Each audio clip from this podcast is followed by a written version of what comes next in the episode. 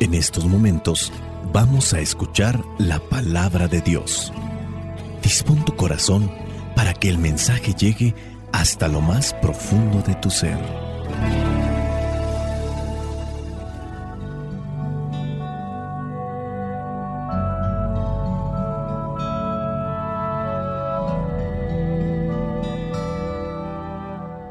El Evangelio que la Iglesia nos propone para el día de hoy corresponde a Mateo capítulo 5 versículos del 20 al 26.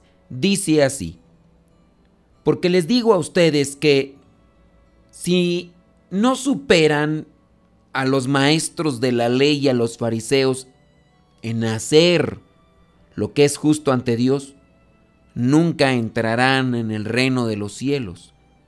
Ustedes han oído que a sus antepasados se les dijo no mates, pues el que mate será condenado. Pero yo les digo que cualquiera que se enoje con su hermano será condenado. El que insulte a su hermano lo juzgará la Junta Suprema, y el que injurie gravemente a su hermano se hará merecedor del fuego del infierno. Así que, si al llevar tu ofrenda al altar te acuerdas de que tu hermano tiene algo contra ti, deja tu ofrenda allí mismo, delante del altar, y ve primero a ponerte en paz con tu hermano. Entonces podrás volver al altar y presentar tu ofrenda. Si alguien te lleva a juicio, ponte de acuerdo con él mientras todavía estés a tiempo, para que no te entregue al juez porque si no, el juez te entregará a los guardias y te meterán en la cárcel. Te aseguro que no saldrás de allí hasta que pagues el último centavo. Palabra de Dios. Te alabamos, Señor. Señor Jesucristo, nuestro divino Salvador. Gracias te damos por tu infinito amor.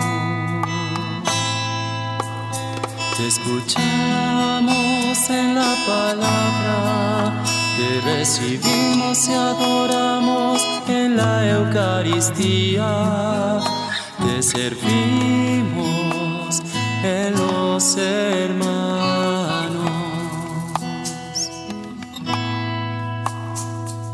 Que seamos misioneros como lo quieres tú,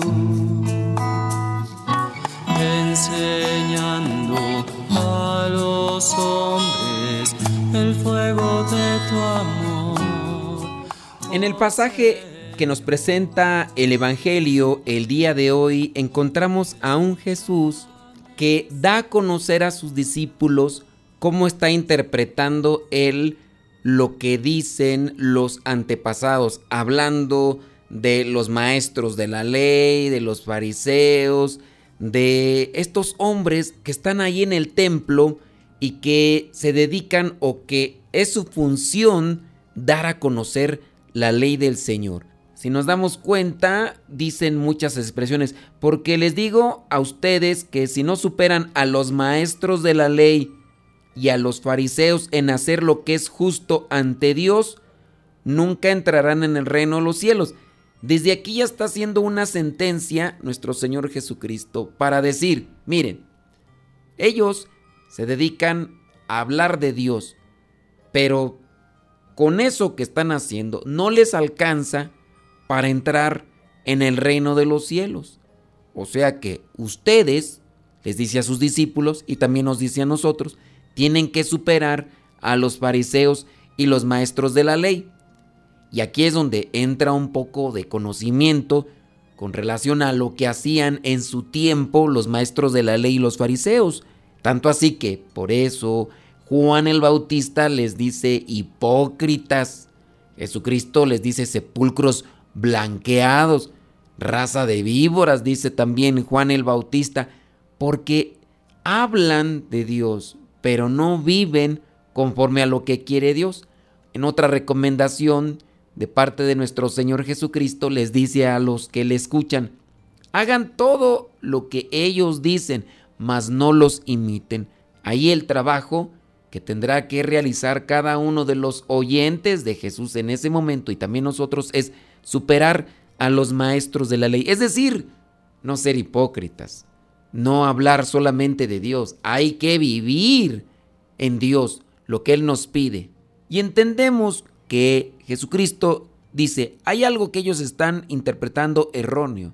Y ya lo hemos visto incluso antes con algunas otras de las explicaciones. Pero por ejemplo, en el versículo 21 dice, ustedes han oído que a sus antepasados se les dijo, y ya viene aquí aquella mención, pero por eso ahora viene también la palabra a iluminarnos. Ustedes han oído que se dijo a sus antepasados no mates, pues el que mate será condenado. Y en este caso dice Jesús, pero yo les digo que cualquiera que se enoje con su hermano será condenado. El que insulte a su hermano lo juzgará la Junta Suprema. Es decir, que va más allá de una acción física como tal. O sea, antes se castigaba o recibía un cierto tipo de pena quien atentara físicamente contra la vida de otra persona. Dentro del amor de Dios no se permite incluso que se viva enojado. No se permite que en este caso se insulte también a una persona. No se permite que se injurie a otra persona, porque entonces vendrán los castigos. Tenemos que corregir nuestra forma de relacionarnos con los demás.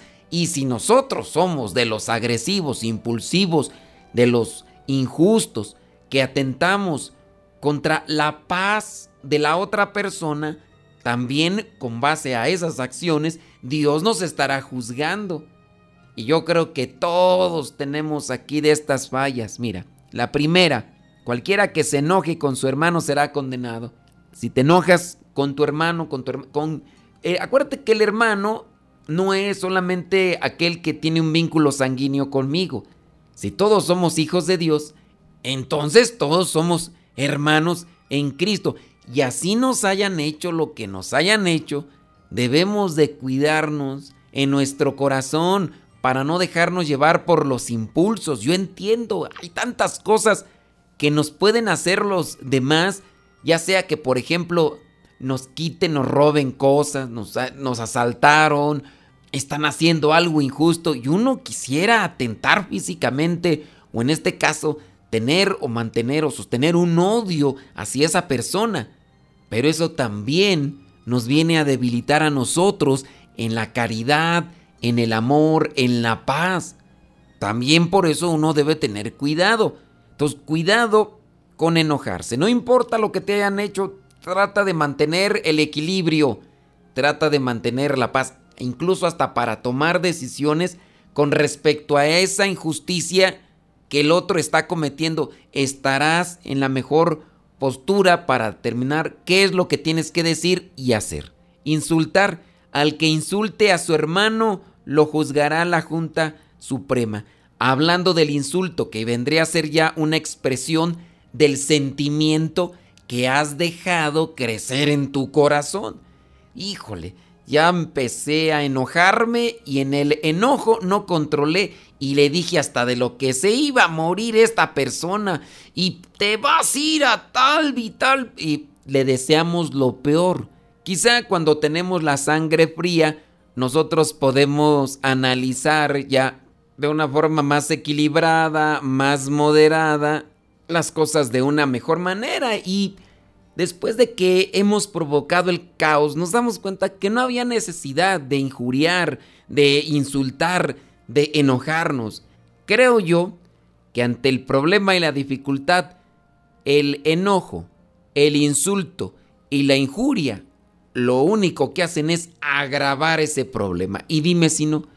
Y si de por sí la acción del otro te ha quitado la paz, la tranquilidad, el hecho de que tú te dejes llevar por ese enojo, por ese sentimiento, obviamente la paz incluso, la poquita que tenías, va a disiparse, va a fugarse, va a diluirse más rápido.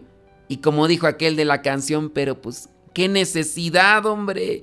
Mejor trata de mirar las cosas de una manera más ordenada, con cabeza fría o sangre fría, para que se puedan hacer las cosas y se solucione el desperfecto. Para los que les gusta el dato teológico dentro del Evangelio, podemos encontrar en el versículo 20 una palabra que dirige la actitud o lo que vendría a ser la postura cristiana, la palabra justicia. Dice en el versículo 20, porque les digo a ustedes que si no superan a los maestros de la ley y a los fariseos en hacer lo que es justo ante Dios, nunca entrarán en el reino de los cielos. Aquí la palabra justo o justicia. La palabra justicia, un dato teológico, fíjense que no aparece en el Evangelio de Marcos y aparece solamente siete veces en el Evangelio de Mateo. Estamos reflexionando el Evangelio de Mateo. Esto tiene algo que ver con la situación de las comunidades para las que Marcos escribió. El ideal religioso de los judíos de la época era estar justo ante Dios. Los fariseos enseñaron que las personas alcanzarían la justicia ante Dios cuando lograran observar todas las normas de la ley en todos sus detalles. Oye, ¿quién lo iba a hacer si ni ellos mismos lo cumplían? Bueno, esta enseñanza obviamente generó un cierto tipo de opresión legalista, o sea, coaccionaban, presionaban y causó sin duda gran angustia en la gente porque pues ¿quién iba a cumplir de forma plena y total todas las normas de la ley? Pues nadie. Por eso Mateo, acuérdense que eso es en Marcos, en lo que vendría a ser la visión de Marcos. Por eso Mateo toma las palabras de Jesús sobre la justicia para mostrar que tiene que superar la justicia de los fariseos. Y solamente se menciona siete veces. Entonces, el nuevo ideal o la nueva propuesta de Jesús es que hay que buscar la perfección, pero al modo de Dios, al modo del Padre Celestial. Esto significa entonces estarás siendo justo ante Dios cuando trates de aceptar y perdonar a las personas como Dios te acepta, como Dios te perdona, a pesar de los defectos, a pesar de los pecados, a pesar de las debilidades. Dios te ama, Dios te acepta, Dios te perdona. Dios quiere que corrijas tu camino, no quiere decir que yo te acepto, no importa que andes por la calle de la amargura. Yo te acepto, no importa que andes... No, yo te acepto por encima de todo aquello que haces, pero siempre y cuando te corrijas. Y cuando tú, cuando yo, veamos así a los demás y los aceptemos a pesar de sus debilidades, así como Dios nos acepta a nosotros, ahí comenzará entonces la justicia desde Dios. Soy el Padre Modesto Lule de los misioneros servidores de la palabra. La bendición de Dios Todopoderoso, Padre, Hijo y Espíritu Santo, descienda sobre cada uno de ustedes y les acompañe siempre. Vayamos a vivir la palabra. Lámpara es tu palabra para mis pasos, luz en mi sendero. Lámpara es tu palabra para mis pasos, luz en mi sendero.